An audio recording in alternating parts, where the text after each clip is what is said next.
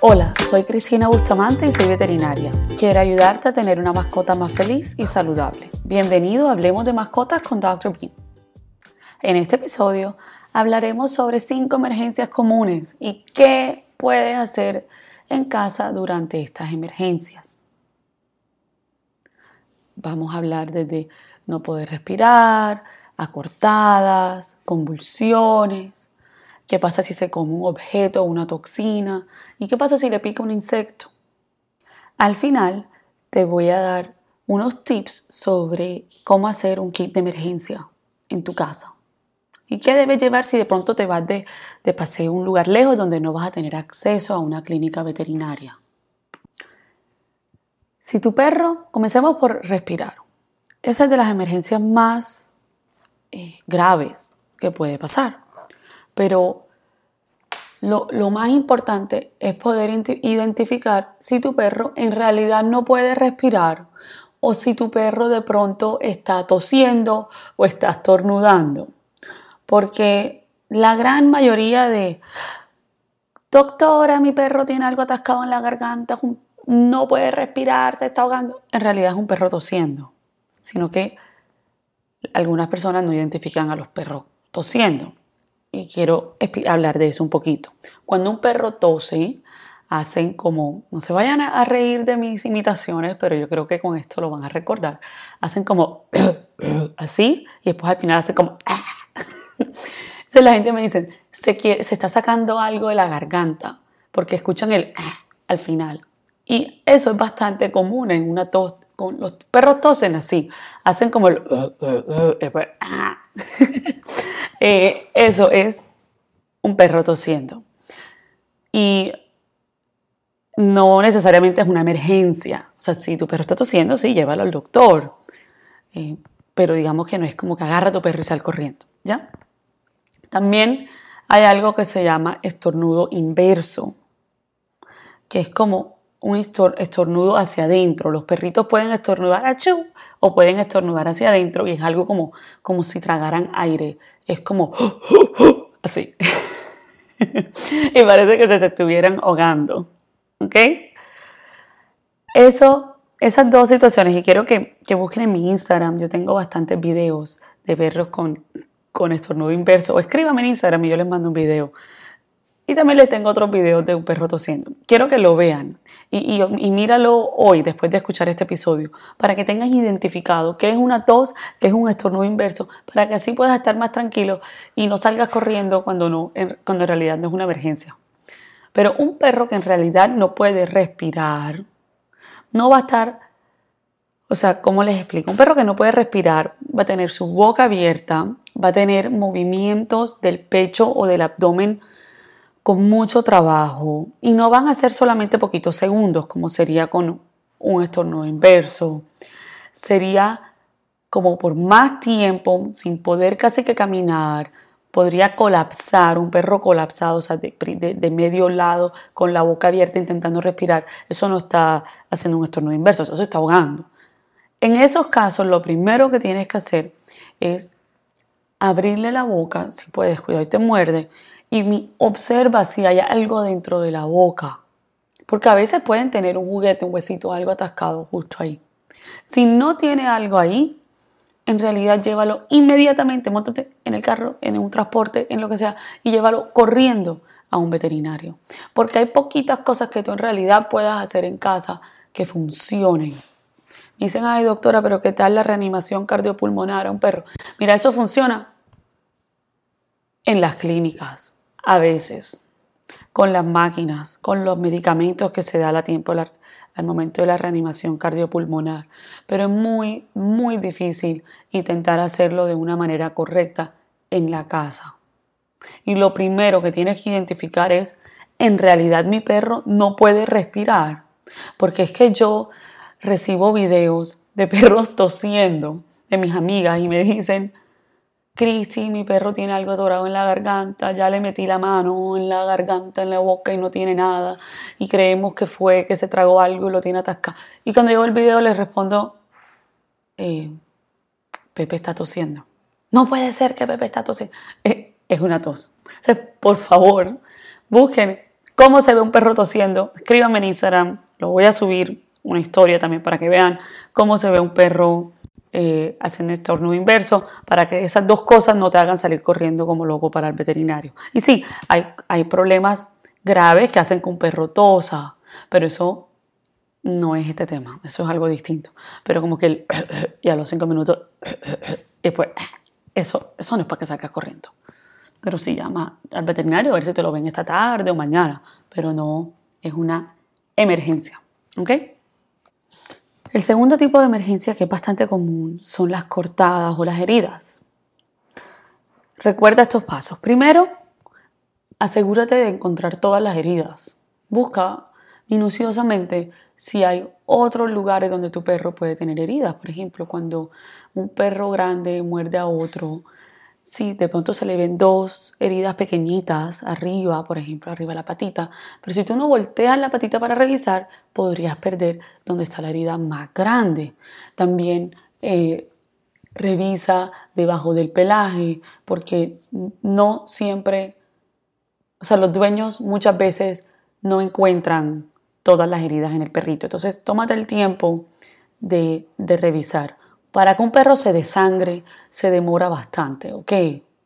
O sea, como que no, tienes suficiente tiempo de gastarte unos dos minutos o más revisando dónde están las heridas de este perro y hay alguna otra herida.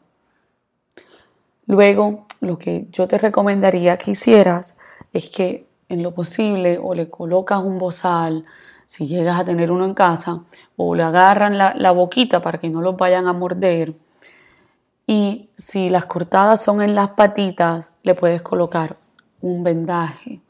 No coloques el vendaje muy apretado, ya que si lo colocas muy apretado, esta puede afectar la circulación al punto en donde creas un problema más grande en sus patitas. Entonces, si es en las patitas la cortada, digamos que es una cortada grande que está sangrando, le pueden colocar un vendaje. Si la cortada o la herida es como más en el dorso, en el cuerpo, es bastante difícil poder colocar un vendaje. Entonces, en ese caso, eh, yo pienso que dependiendo del tamaño del perrito, si es un perrito chiquito podrías intentar, pero no solamente es difícil, sino también no, no, no cumple el mismo propósito, digamos, que en una patita. Segundo punto, o sea, ya, ya revisaste dónde estaban las heridas. Si las heridas estaban en las patas, que es el segundo punto, puedes vendarlo. El tercer punto es evita que se lama la herida. Las bocas de los perros y los gatos están llenas de bacterias y permitir que se lama la, su herida hace que se infecte. No es cierto que lamerse la herida es para sanársela. Eso no es cierto, eso es un mito. Ellos se la lamen porque esas cosas les duelen y porque les sale sangrecita. O sea, cuando les sale sangre, ellos se lo laman. No es que dije para sanarlo. Es como, yo sé que suena asqueroso, pero quiero que te acuerdes de esto. Es como si a ti te operaran. Imagínate que a ti te operen el brazo, la mano. Y tú te pongas a escupir sobre tu herida. O sea, eso es una asquerosidad y es la fórmula perfecta para una infección. Acuérdate que ellos no se pueden rascar con la manito. O sea, muchas veces la forma que ellos se rascan es lamiéndose. El punto es, si tu perro tiene una herida una cortada, tienes que evitar que se la lama. Eso lo puedes hacer utilizando un collar isabelino o una camisa o con la venda. Pero por favor, no es cierto que los perros al lamerse la herida se están sanando. Eso no es saludable. Bueno, esos son los puntos para las heridas. Hay también puedes utilizar si es una herida bastante superficial y que no esté cerca de los ojitos y, llega, y, y tienes el, un antibiótico, una cremita de antibiótico que se puede comprar en cualquier farmacia tipo Neosporin. Le puedes colocar de eso ahí para evitar que se infecte cualquier producto o cremita que tú pongas en una herida, tu perro se la va a querer lamer. Y, colocarle productos sobre heridas que tu perro puede lograr lamerse, va a hacer que se quiera lamer más. Si le vas a colocar una cremita, necesitas usar un collar isabelino para que no se pueda lamer. Esos son los collares esos que parecen un cono, los collares isabelinos. O poner un vendaje para que el perrito no llegue a, a la herida con la cremita. Las convulsiones son otro tipo de emergencia que pueden ocurrir por muchas razones. Tengo un episodio entero sobre convulsiones pero generalmente estas ocurren porque el perro ingiere una toxina, tiene un trauma, o sea, un golpe muy fuerte a su cabeza, sufre de epilepsia o incluso se tiene tumores. Si tu perrito tiene, o tu mascota, tu perro, tu gato, tiene una convulsión, lo primero que debes hacer es evitar que se golpee con objetos. O sea, intenta o que, se pueda caer. Entonces, si tu perrito empieza a tener una convulsión cerca de una escalera, intenta moverlo para que no se pueda caer de la escalera, eh, que no esté cerca de una piscina, que no tenga algún objeto o una silla al lado donde se esté golpeando. O sea, intenta colocarlo en un lugar donde no se pueda hacer daño. Debes eh, guardar a todas las mascotas, a las otras mascotas que estén cerca o sea, aísla al perrito que está teniendo la convulsión de otras mascotas porque las otras al asustarse pueden venir a, olerlo y, pueden hacerle daño. Y después de, de la convulsión, también es importante mantenerlo alejado de las otras mascotas en la casa porque al principio, durante varios segundos o minutos, el perro va a estar desorientado. Sé que es fácil decirlo y es difícil hacerlo, pero mantén la calma. Respira y, ok, mi perro está teniendo una convulsión. Eso normalmente se caen de lado, pueden vomitarse, hacerse pipí, mueven las patitas. A veces pareciera como si corrieran desorientados. Toma un video. Esto es difícil, pero es una parte muy importante para tu veterinario tómale un video a tu perro mientras está teniendo una convulsión para que le puedas mostrar a su veterinario, ya que hay cosas que parecen convulsión y no lo es. Y no intentes despertarlo. O sea, no intentes sacarlo de la convulsión. Eso no funciona, le puedes hacer daño. No le pongan agua fría, no le pongan nada. Déjalo tranquilito, que él solito volverá a, despertarse y a volver a estar consciente, pero no intenten despertarlo porque además es peligroso, ya que el perro está completamente desorientado. Si es la primera vez que a tu perro le da una convulsión, o sea, si tu perro no es epiléptico, apenas se despierte, llévalo al veterinario. Y tienes que ir al veterinario enseguida, porque no sabes cuándo va a ser la próxima, no sabemos por qué está teniendo la convulsión, y si estás lejos de un veterinario, pues yo, esto es una de esas situaciones donde vale la pena llevarlo, aunque sean varias horas, porque pueden ser bastante peligrosas. Pero si ya tu perro convulsiona, o sea, si tú tienes un perro que ya ha convulsionado antes, que ya lo ha visto un veterinario para sus convulsiones, en ese caso se convierte en una emergencia cuando el perro tiene más de tres convulsiones en el día o sea, en un mismo día, si en 24 horas tiene tres o más convulsiones, hay que llevarlo al veterinario. Pero si tu perro generalmente convulsiona y de repente tiene una convulsión, no tienes que agarrar a tu perro y salir corriendo para el veterinario. Ahorita la siguiente emergencia que quiero hablar es de las más comunes y es bastante eh, peligrosa y siento que es una de esas donde los dueños por intentar ayudar tienden a recibir información equivocada y hacerle daño a sus mascotas. Es cuando quiero hablar sobre qué hacer si tu mascota eh, ingiere una toxina o se come un objeto.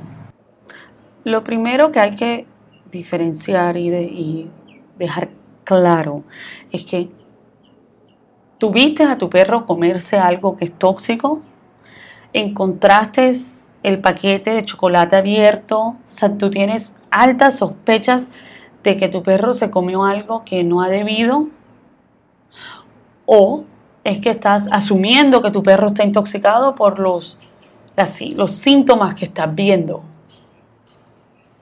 Eso es importante diferenciarlo. Porque casi muchos problemas, la mayoría de las veces, no están intoxicados y los dueños, pensando que están intoxicados, se ponen a hacerle cosas en casa y termina el perro con problemas más grandes por lo que le hicieron en la casa. Si tú no has visto a tu perro consumir una toxina, si tú no lo vistes, si tú revisaste las cosas en tu casa y no encuentras que de pronto si pusiste un veneno para ratas, que se el, que, si tú revisas y ves que, mira, esto no se lo pudo haber comido porque sigue intacto, no, no asumas que se lo comió. ¿Ok? Si tu perro ingiere una toxina y objeto, o, objeto, o sea, literal objeto es que a mí me dicen, eh, doctora, estaba el juguete de mi hijo, volteé y ya no está el juguete de mi hijo, se lo tuvo y no lo encontramos, se lo comió el perro. Ya, eso es que estás sospechando que tu perro se comió un objeto, o lo vieron comiéndose el objeto, pero no puede ser creo que de pronto quizás, ¿me entienden?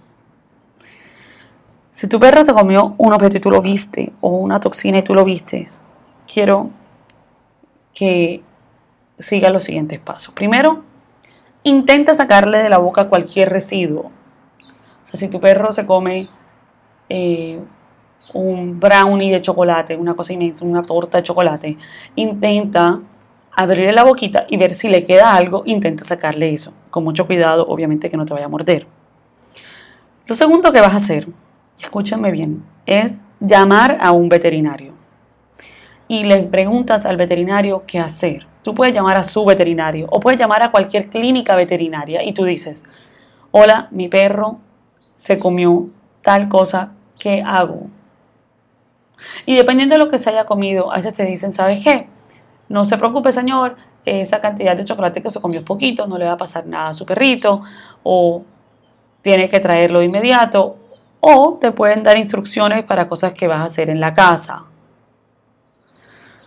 Si vives en los Estados Unidos y tu perro come algo tóxico, puedes llamar. Hay unas líneas de llamadas que se llaman el Poison Control y hay un Poison Control Hotline de la ASPCA que es muy bueno y eh, te dicen exactamente cuánto fue la dosis tóxica que tu perro se comió. Incluso le dan instrucciones al veterinario, si es que hay que llevarlo a un veterinario, sobre qué hacer. Eso se lo recomiendo mucho que llamen si viven en los Estados Unidos. Y si no viven en los Estados Unidos, simplemente llama a una clínica y pregunta qué hago. Y muchas de esas emergencias te van a pasar a hablar con un doctor y te ayudan a decidir si es que te toca salir corriendo para la clínica o si tal vez es mejor para ahorrar tiempo y que tu perrito esté mejor hacer algo en la casa.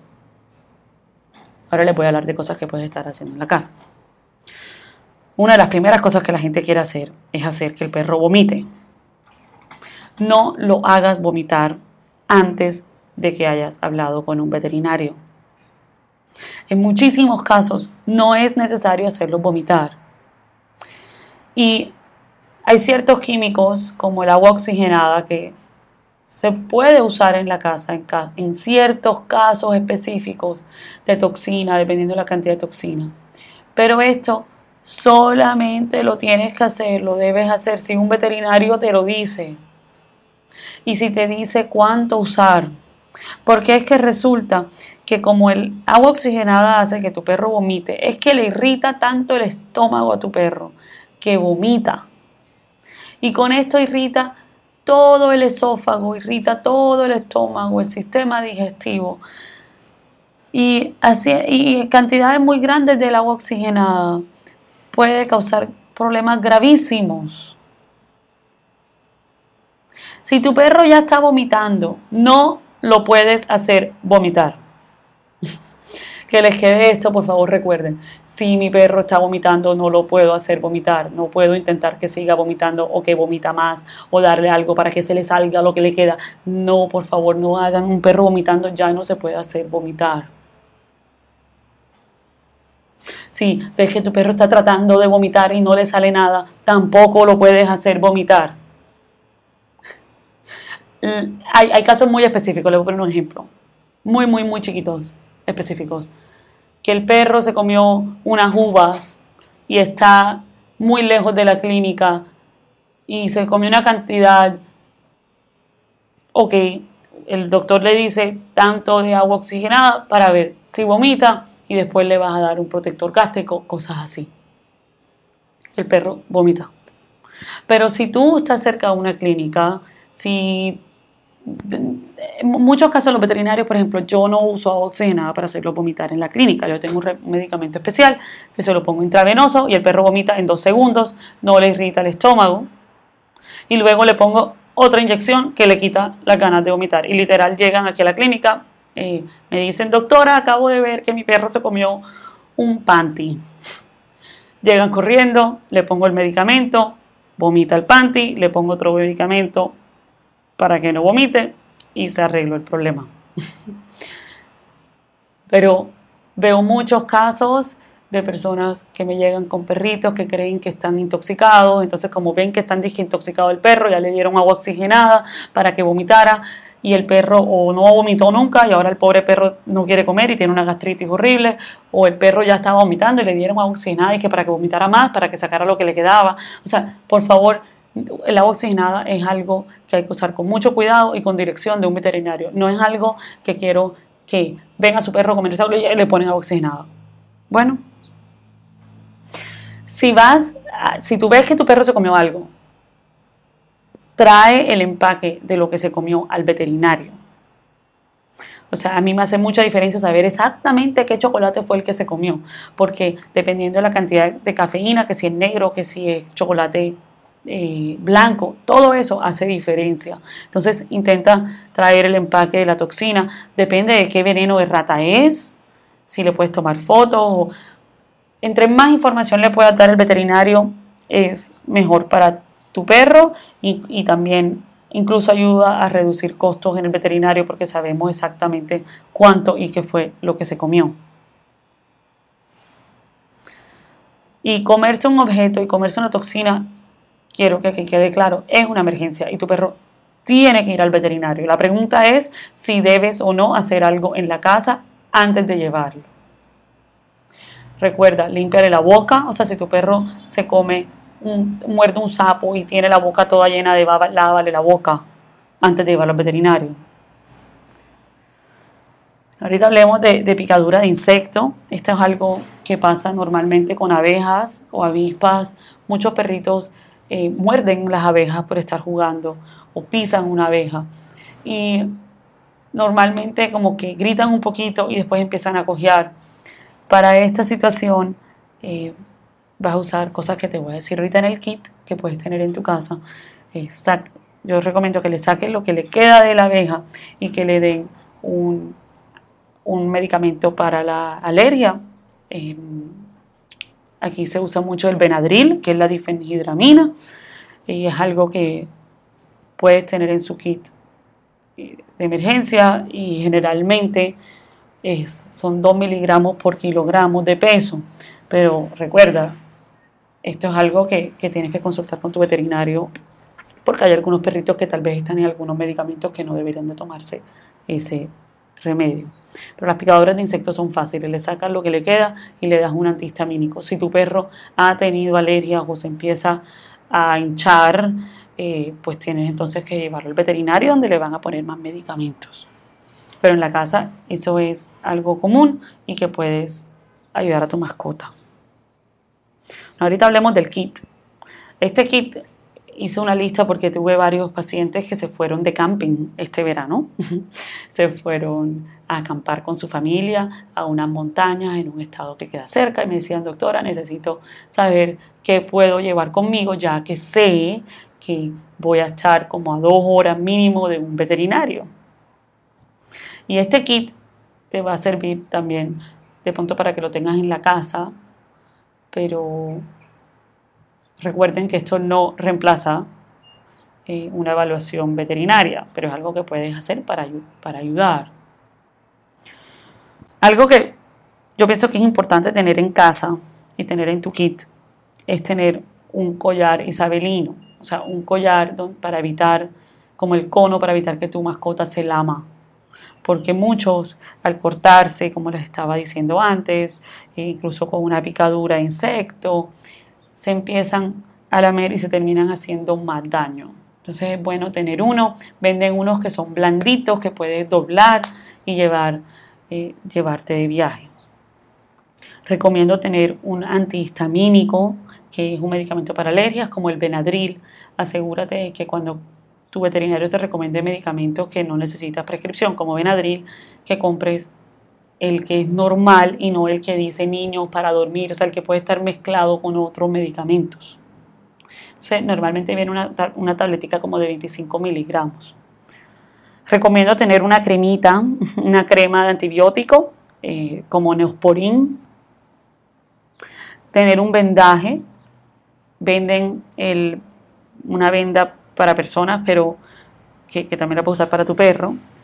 Pero también debes tener cinta adhesiva para ventas porque es lo que vas a usar para poderlo pegar, pegar la venda al pelo. ¿Okay? Recomiendo tener agua oxigenada por si llegas a tener un caso en donde tienes que hacer a tu perro vomitar con la dirección de un veterinario. Tijeras, venden tijeras de vendaje incluso eh, para poder ayudar a vendar la, patita. Pinzas de cejas, esto te va a ayudar a poderle sacar la picadura, el aguijón de la abeja. Incluso también te puede ayudar si de pronto tu, tu perro se, se, se, lastima con un palito, poderle sacar ese palito. Y recomiendo tener una jeringa, como una jeringa de, como esas eh, de 10 mililitros tener eso en la mano con un poquito de solución salina. Y la jeringa te va a ayudar para varias cosas. Una, te puede ayudar para llenarla de agua y ponerle agua en la boca a tu perro si se come una toxina como para lavarle la boca. Te va a ayudar para llenarla de la solución salina, para limpiarle la herida, porque cuando tu perrito tiene heridas también es importante intentar sacarle la, tierra de la herida, porque eso eh, puede causar infección. Entonces, en el kit usa el collar blando isabelino, un antihistamínico, una cremita de antibiótico, un vendaje que incluya gasa y cinta adhesiva, agua oxigenada, tijeras, pinzas de cejas y una jeringa y obviamente cualquier remedio que tu perro esté tomando.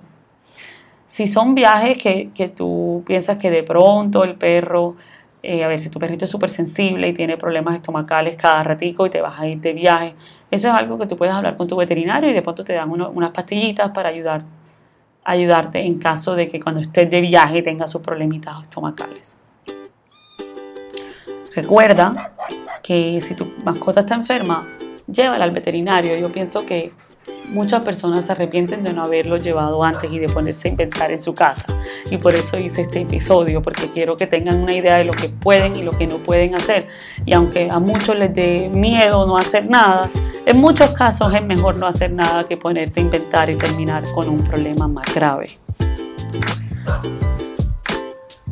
Suscríbete al podcast, envíame tus preguntas y comentarios por Instagram, arroba